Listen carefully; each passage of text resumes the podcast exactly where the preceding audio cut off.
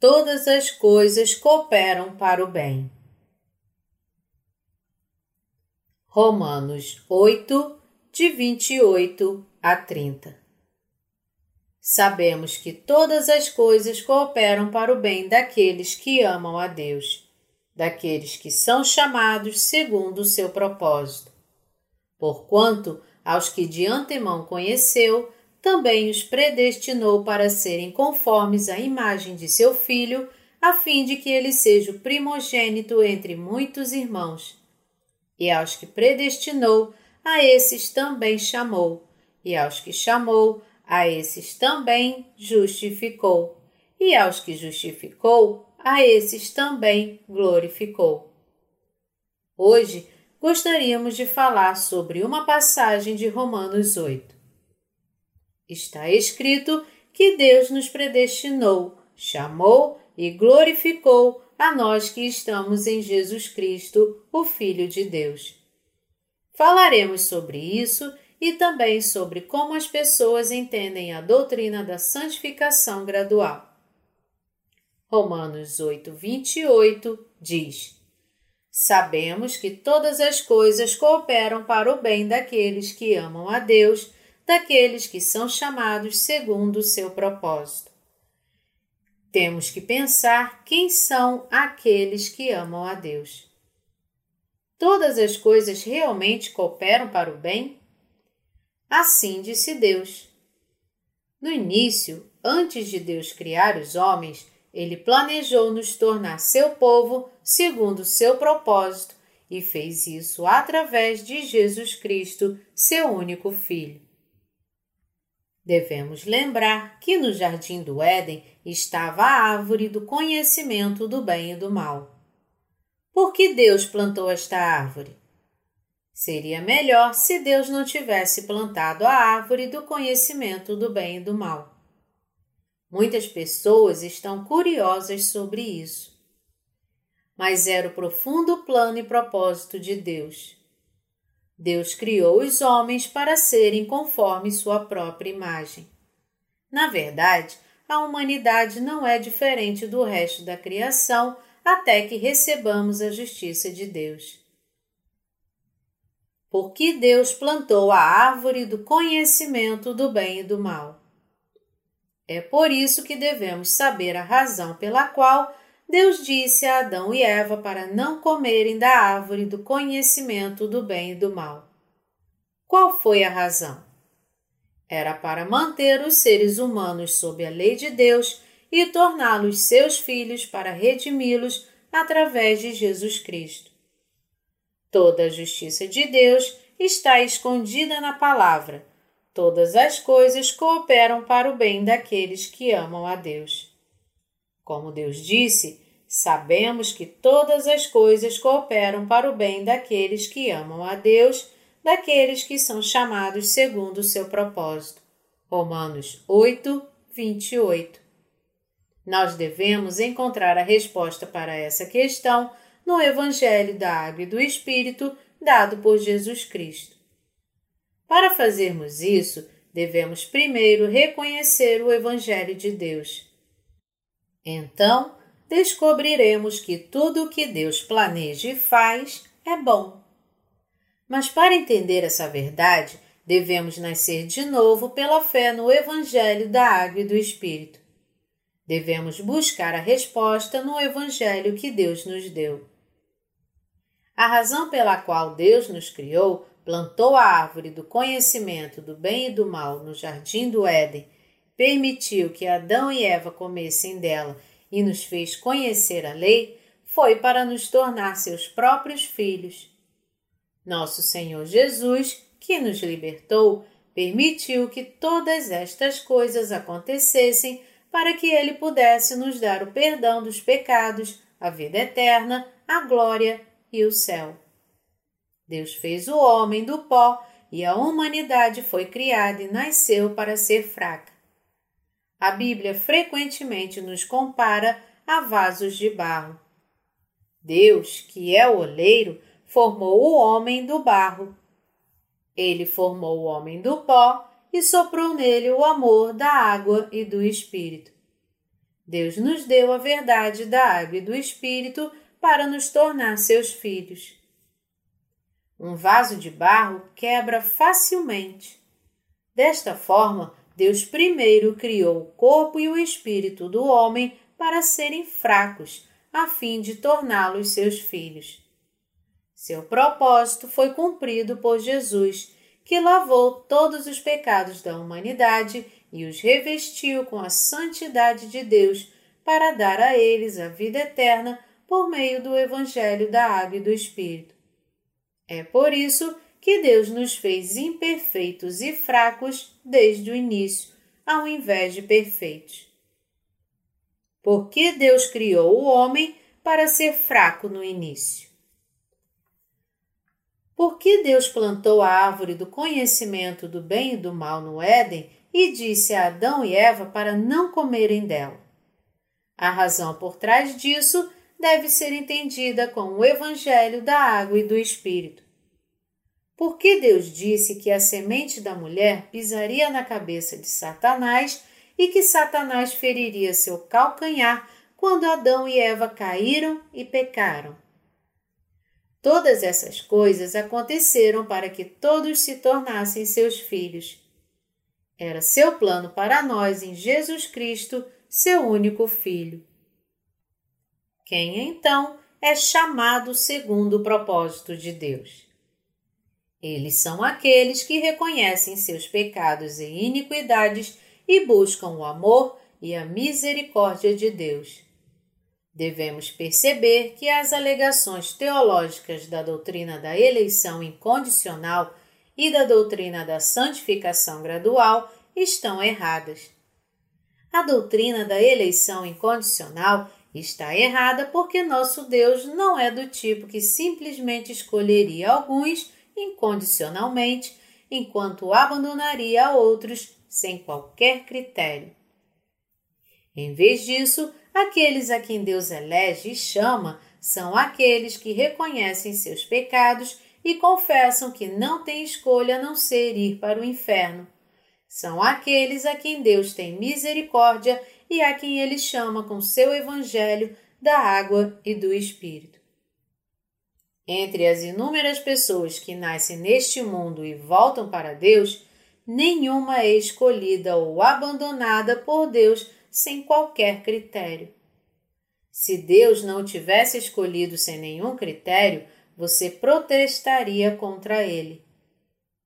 Seria sem sentido dizer que Deus fez de você ou de alguém um filho do diabo sem nenhum critério.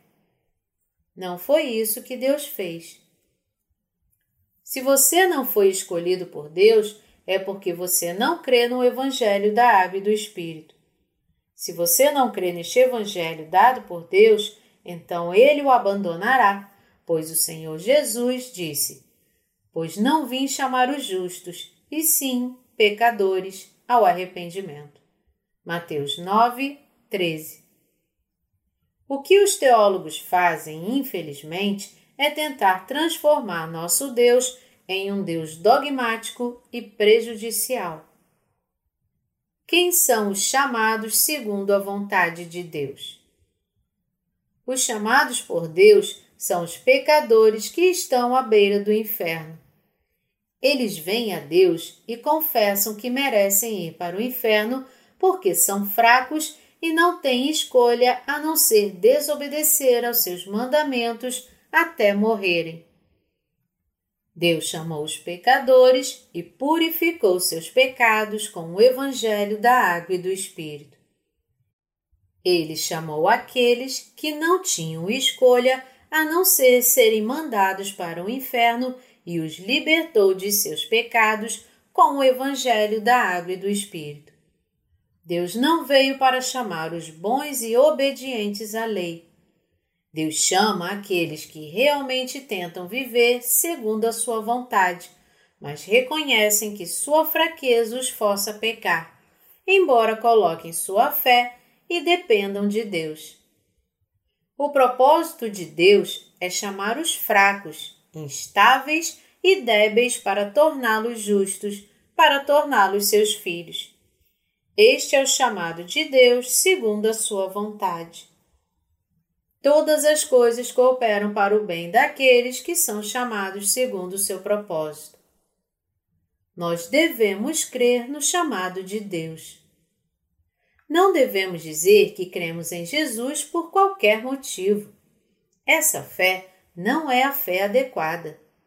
A fé correta é aquela que crê no Senhor Jesus segundo o propósito de Deus, o batismo e o sangue de Jesus Cristo, com a qual podemos nos tornar seus filhos.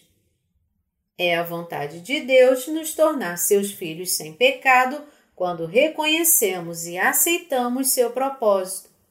Essas são as pessoas que Deus realmente ama e chama. Quem são os escolhidos por Deus? Deus não coloca as pessoas em duas filas e escolhe todas da direita, dizendo: Venha, creia em Jesus e vá para o céu. E depois vira para a esquerda e diz: Vá para o inferno. Os calvinistas dizem que Deus escolheu certas pessoas sem nenhum critério e decidiu abandonar o resto desde o início. Mas Deus não é assim. Deus fez com que todas as coisas cooperarem para o bem daqueles que são chamados segundo o seu propósito. Não faz sentido pensar que fomos escolhidos incondicionalmente, sem qualquer critério. Então Deus é um Deus injusto? Certamente não. Todos são iguais diante de Deus e sua lei. Recebemos a graça da salvação de Deus que nos salvou dos nossos pecados através de Jesus Cristo. A chance de crer nessa verdade também é a mesma para todos. Ele permite que aqueles que aceitam seu propósito e conhecem suas fraquezas descubram e creiam no Evangelho da Água e do Espírito. O que então são as verdadeiras predestinação e eleição divinas? Para nós, é sermos chamados segundo o propósito de Deus no Evangelho da Água e do Espírito que Ele nos deu. Nós nascemos neste mundo e tivemos a chance de ouvir o Evangelho, porque Deus levou nossos pecados através de Jesus e planejou nos tornar seus filhos. Ele planejou tudo em Jesus Cristo. Assim foi como Deus planejou. Quando entramos em Sua presença, devemos, portanto, considerar se somos como Jacó ou Esaú. A Escritura nos diz que Deus amou Jacó e odiou Esaú. Também nos fala sobre Caim e Abel, que Deus amou Abel, mas odiou Caim. Deus odiou Esaú e Caim e amou Jacó e Abel sem qualquer motivo? Não foi porque Esaú e Caim confiaram apenas em sua própria força e nunca clamaram pela misericórdia de Deus, enquanto Jacó e Abel conheciam suas fraquezas, clamaram pela misericórdia de Deus e confiaram em sua palavra. A Escritura explica a predestinação e eleição de Deus usando essas pessoas como exemplo. De que lado pertencemos? Podemos encontrar Deus se confiarmos em nossa própria força, assim como Esaú fez? Não, nós não podemos. A única forma para encontrá-lo é por meio do Evangelho da Água e do Espírito, que é cheio da misericórdia de Deus. De que lado estamos diante de Deus? Somos nós que queremos ser abençoados na presença de Deus, mas sempre deixamos de fazê-lo por causa de nossa fraqueza. Embora desejemos viver segundo o propósito de Deus, ainda somos fracos e instáveis diante dele, e, portanto, a única coisa que podemos pedir é misericórdia.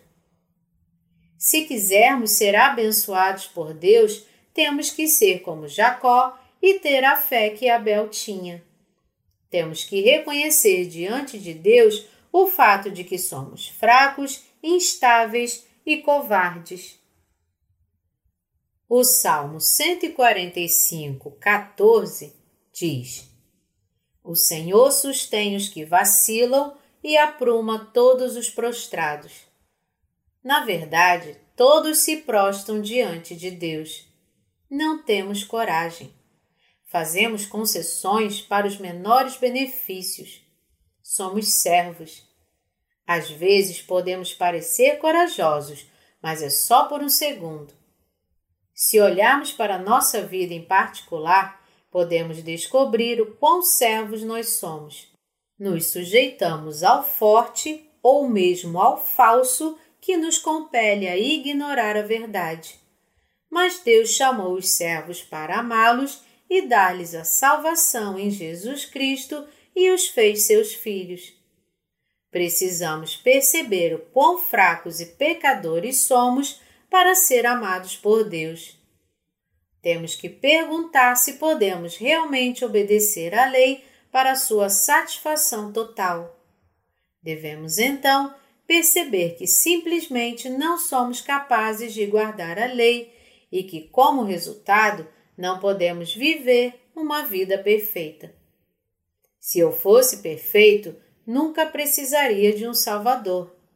Se fôssemos perfeitos, por que precisaríamos da ajuda e das bênçãos de Deus? É porque somos fracos diante de Deus que precisamos de suas bênçãos. Precisamos de sua misericórdia.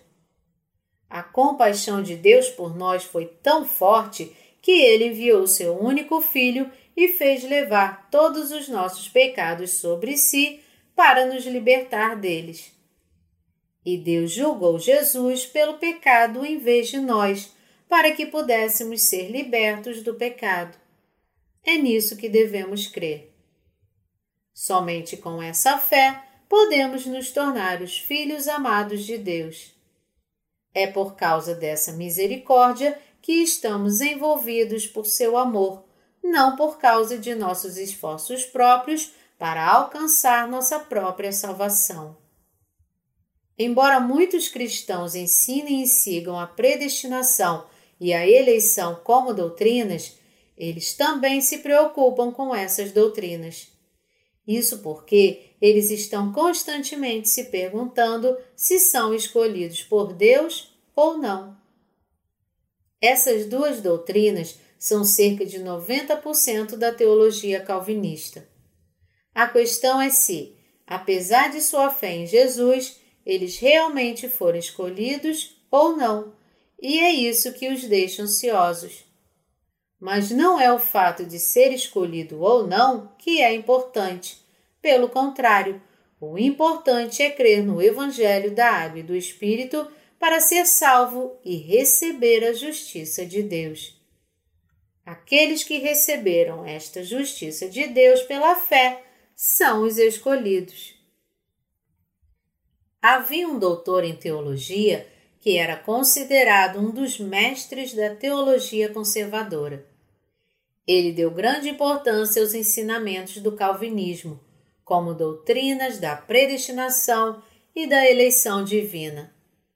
Um dia ele estava dando uma palestra sobre esses assuntos quando um aluno perguntou: Bem, você foi escolhido por Deus? Como você pode saber quem Deus escolheu? O teólogo respondeu: Quem pode saber isso? Só saberemos disso quando estivermos diante de Deus. O aluno perguntou novamente: Então, o que você fará quando estiver diante de Deus e ele disser que você não foi escolhido? O professor respondeu: o que posso fazer a respeito do que Deus já decidiu por si mesmo. É por isso que eu disse que só saberei quando estiver diante de Deus. Os alunos pensaram: ele é um homem muito humilde. Mesmo um grande homem como ele diz que não sabe se foi escolhido ou não. Portanto, é natural que ninguém saiba se é ou não é escolhido. Mas a verdade é que a justiça de Deus estava oculta e agora está claramente manifestada. Existem algumas coisas que Deus ocultou do homem, mas ele as revelou no tempo devido. Como os evangelistas podem pregar o Evangelho quando nem mesmo eles sabem se são escolhidos para serem salvos ou não? Aqueles que são chamados por Deus são aqueles que creem na sua justiça. Romanos 8, 29 afirma: Porquanto aos que de antemão conheceu, também os predestinou para serem conformes à imagem de seu filho, a fim de que ele seja o primogênito entre muitos irmãos. Deus Pai nos predestinou para sermos conforme à imagem de seu único filho, Jesus Cristo, para que ele seja o primogênito entre muitos irmãos. Aqui Jesus é chamado de primogênito. Se cremos em Jesus e no Evangelho da Água e do Espírito que ele nos deu, seremos salvos de todos os nossos pecados e nos tornaremos filhos de Deus. Então, o que Jesus seria em relação a nós? Ele seria nosso irmão mais velho. Ele é o primogênito de Deus e nós somos seus irmãos e irmãs mais novos. Há muito tempo, quando eu morava em uma casa de oração, um velho evangelista me visitou. Ele começou a crer em Jesus quando estava na China e depois veio para a Coreia. Eu o ouvi orando um dia e ele disse assim: Irmão Jesus e Deus Pai, muito obrigado por me salvar. Irmão Jesus, por favor, me ajude. Jesus é nosso irmão. Podemos questionar se Deus sabe tudo sobre nós. A resposta é sim, Ele sabe tudo. Deus, o Pai, sabe tudo sobre nós. Ele planejou nos salvar de nossos pecados através de seu único Filho, mesmo antes da criação do mundo. Este foi o plano de Deus. Seu filho Jesus veio a este mundo, foi batizado e crucificado para nos salvar de nossos pecados. Deus já havia planejado isso. Podemos dizer que antes da fundação do mundo, Deus convocou uma conferência tripartite.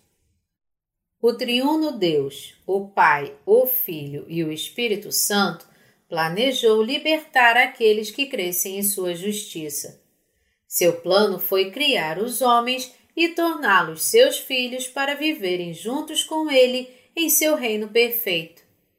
O Pai, o Filho e o Espírito Santo concordaram com o plano. Então, no processo de pensar sobre como ele deveria criar o homem e fazer de toda a humanidade seus filhos, Deus planejou enviar seu filho Jesus ao mundo e fazer com que ele fosse batizado e morto na cruz, para que todos pudessem ser conformes à imagem de seu Filho. Qual foi o propósito de Deus ao nos criar? Foi para nos tornar seus filhos. Jesus é o primogênito de Deus? Sim, ele é. E porque nos tornamos filhos de Deus, também somos seus irmãos. Enquanto viveu nesta terra por 33 anos, Jesus experimentou todas as fraquezas e instabilidades humanas. É por isso que, quando oramos, dizemos: Jesus, sou tão fraco, é o que eu sou. Por favor, me ajude e me proteja. Abrande o coração das pessoas para que aceitem a Sua palavra, proteja derrame a sua graça e as ajude. O Senhor Jesus ouve e responde nossas orações. Orar a Jesus e orar a Deus são a mesma coisa. Qual foi o propósito de Deus em nos criar? Foi para nos tornar seus filhos. Deus sabe tudo sobre nós. Ele nos fez nascer neste mundo e nos salvou de todos os nossos pecados pelo batismo de Jesus e seu sangue na cruz, porque ele nos predestinou, mesmo antes da fundação do mundo, para sermos adotados como seus próprios filhos e filhas. Ele, portanto, conhece não apenas as nossas vidas e mortes, mas cada movimento nosso. Ele sabe quando nascemos, de quem nascemos, quando nos casamos, quando teremos nossos próprios filhos e o que acontece conosco em nossas vidas. Deus, que sabe tudo sobre nossas vidas, nos deu o Evangelho da Água e do Espírito para que pudéssemos crer em Jesus Cristo e nos tornarmos filhos de Deus. Deus nos conheceu de antemão e nos predestinou.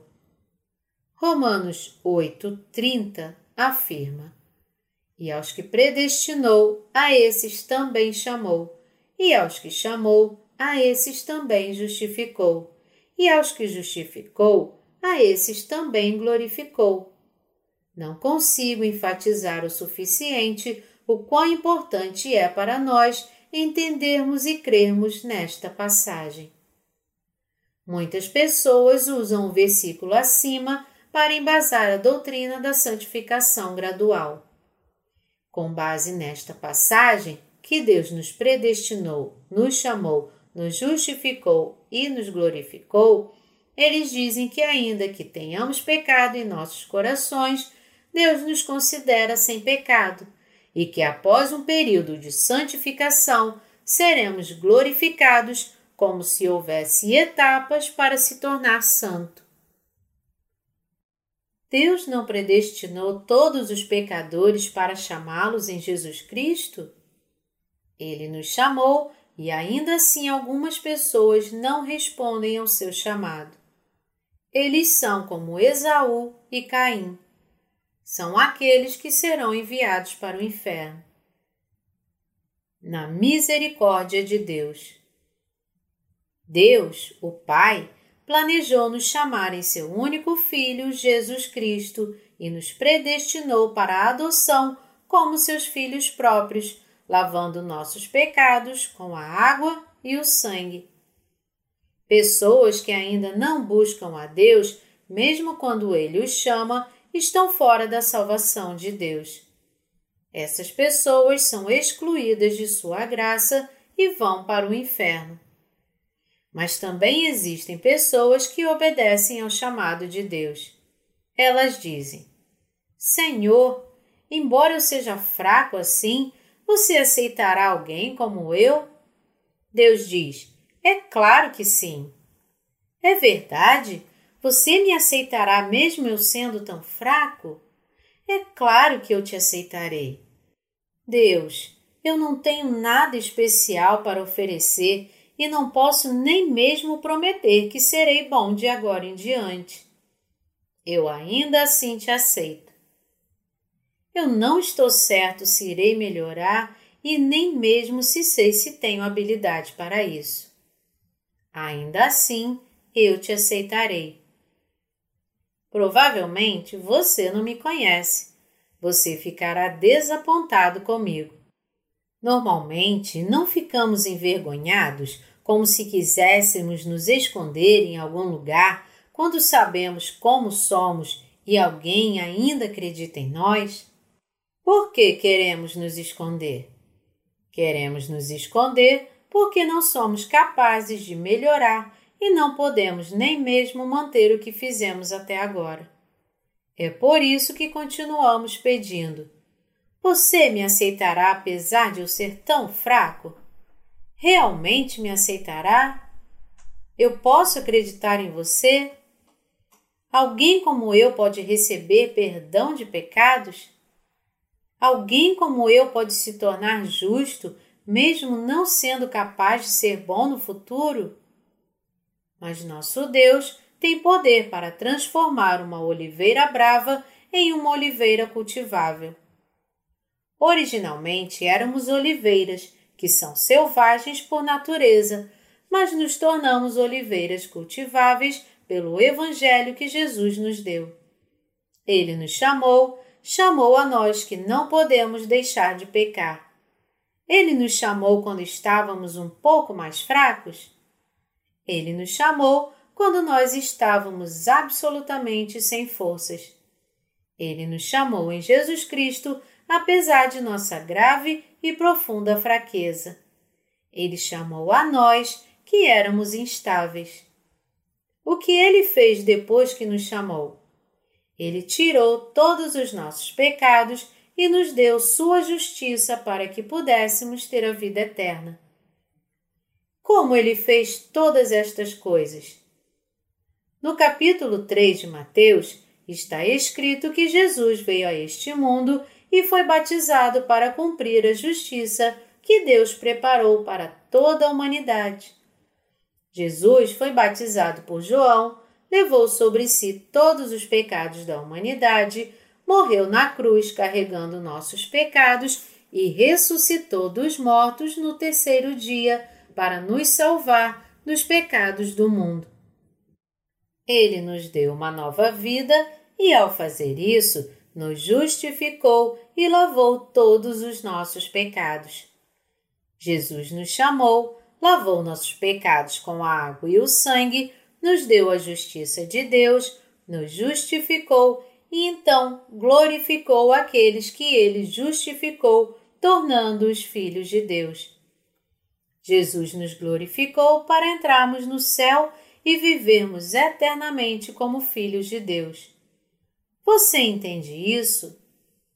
Mas as doutrinas religiosas ensinam que, embora você seja um pecador, se você crer em Jesus, gradualmente será santificado com o tempo e que, quando morrer, estará diante de Deus como uma pessoa perfeita. Isso é contra a verdade. Esta não é a verdadeira fé. Esta fé é a da doutrina da santificação e não a verdadeira.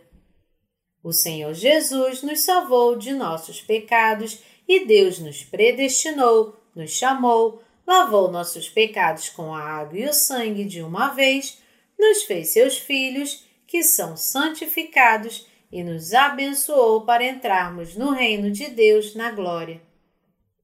Esta é a verdade, e é assim que ele fala a verdade, colocando todas as bênçãos de Jesus Cristo em uma frase. Esta passagem não está falando sobre os sete estágios da doutrina da santificação gradual. A passagem não está dizendo que nos tornaremos gradualmente perfeitos depois de passar pelos sete estágios. Romanos 8,30 não diz que Deus nos chamará depois que crermos em Jesus ou que nos tornaremos santificados à medida que envelhecermos. A passagem também não diz que subiremos a escada da santificação passo a passo até que finalmente alcancemos a santificação completa.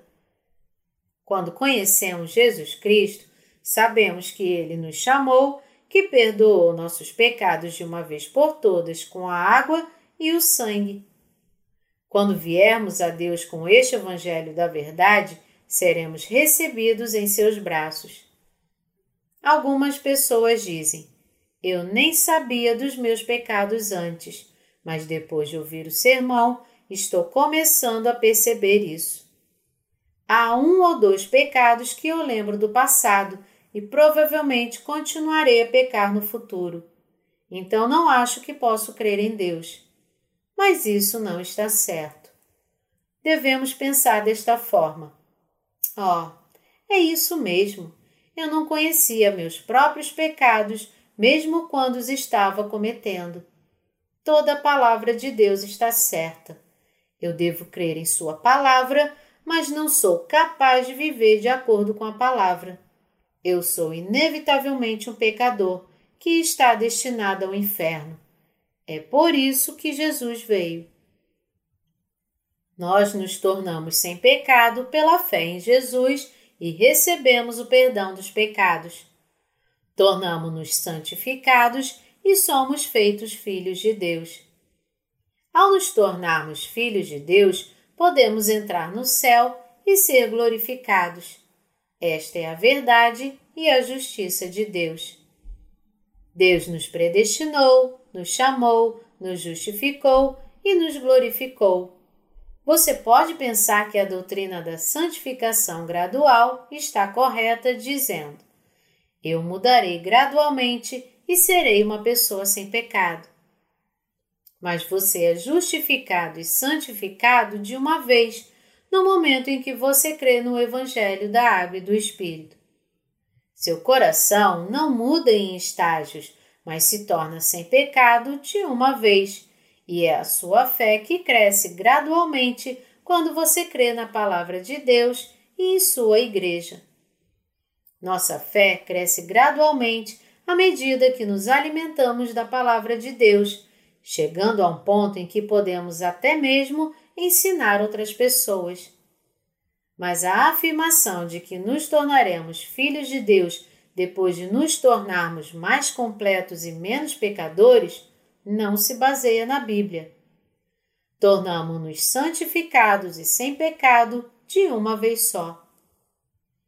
Deus nos chamou segundo a sua predestinação em Cristo Jesus? Sim, Ele chamou. Ele nos chamou em Jesus Cristo e nos tornou justos e sem pecado. Deus nos justificou e nos tornou sem pecado através de Jesus Cristo, nos tomou como seus filhos e nos glorificou para entrar no seu reino. Nos tornamos justos de uma vez pela fé na salvação de Jesus Cristo, que cumpriu toda a justiça de Deus. Fomos abençoados porque obedecemos ao chamado de Deus e cremos que Jesus lavou todos os nossos pecados para nos tornar, em vez de pessoas instáveis, os filhos justos e sem pecado de Deus, o povo do seu reino. É por isso que a doutrina da santificação está incorreta. Não faz sentido. A Bíblia fala claramente: E aos que predestinou, a esses também chamou, e aos que chamou, a esses também justificou, e aos que justificou, a esses também glorificou. A fé cresce gradualmente, mas o perdão dos pecados, o tornar-se filho de Deus e a entrada no céu, tudo isso acontece de uma só vez. Você crê nisso? Nós somos capazes de nos tornar filhos de Deus pela fé no Evangelho da Água e do Espírito. Deus salvou nossas vidas sem valor de todos os nossos pecados pela graça da água e do Espírito. Fizemos alguma coisa para Deus receber nossa salvação? Contribuímos para nos tornarmos justos? Não há nada que planejamos e ninguém decide crer em Jesus antes de nascer. Existe alguém que opta por crer em Jesus enquanto ele ainda está no ventre de sua mãe? Ouvimos a verdade daqueles que pregam o Evangelho da água e do Espírito. Percebemos que é a verdade e pensamos conosco. Não temos escolha a não ser crer nisso. Uma pessoa pecadora como eu deve crer nisso. A partir desse momento, nós começamos a crer no Evangelho da água e do Espírito recebemos o perdão dos pecados e nos tornamos filhos de Deus. Somente os justos são filhos de Deus. Deus os glorificou para sempre com as riquezas e honras eternas do reino dos céus. Isso é ser glorificado. Deus deu suas bênçãos aos crentes que aceitam o Evangelho da água e do Espírito. Louvado seja o Senhor Jesus.